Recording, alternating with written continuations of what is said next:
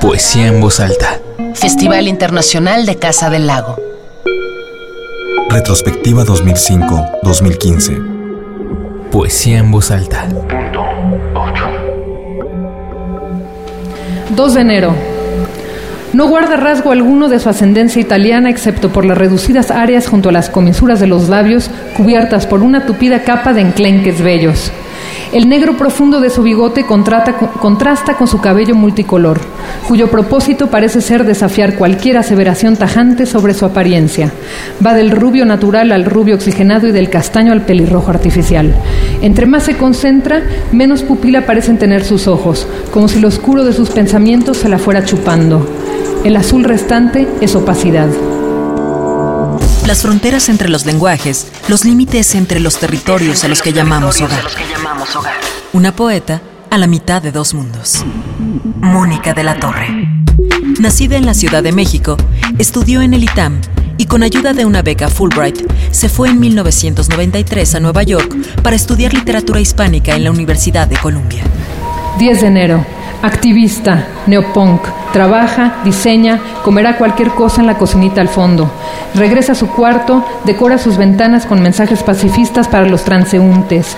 Sutano, Mengano, Perengano, mi hermano, ¿cuándo te llamarán por ti? Mónica participó en la cuarta edición del Festival Internacional de Poesía en Voz Alta durante septiembre del 2008. Es autora de los libros de poemas Acúfenos, Taller Editoria 2006 y Talk Shows, Switchback Books 2007. Es coautora con Terence Wogger del libro de artista Appendices, Illustrations and Notes. Editó y tradujo al inglés una selección de poemas de Gerardo Denis, Lost Roads Publishers, Editoria 2000, y coeditó la antología Reversible Monuments Contemporary Mexican Poetry, Copper Canyon Press 2002. 13 de enero. Bato, el bardo, y ni hablar de la gorrita, muévese como si el movimiento de los trabajadores, como si entre los 50 y el comienzo de siglo, como si todos para uno y uno para todos, como si Pachuco, Pacheco, ah, pero cuando habla se sabe en dónde tiene la cabeza, cubierta siempre para taparle la conciencia, que como toda ideología, todo lo tergiversa. Ahora escribe sobre cultura y arte contemporáneo para revistas mexicanas y estadounidenses. Actualmente es editora de la revista Bond. 15 de enero. Ojos bien delineados, rayos sobre fondo negro trazando los rulos de su cabello ondulado. Cuerpo escultural. En ella, en ella ni un gramo de grasa. La hermana se la quedó toda.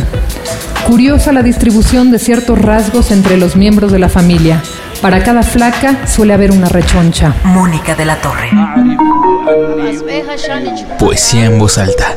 Festival Internacional de Casa del Lago. Retrospectiva 2005-2015.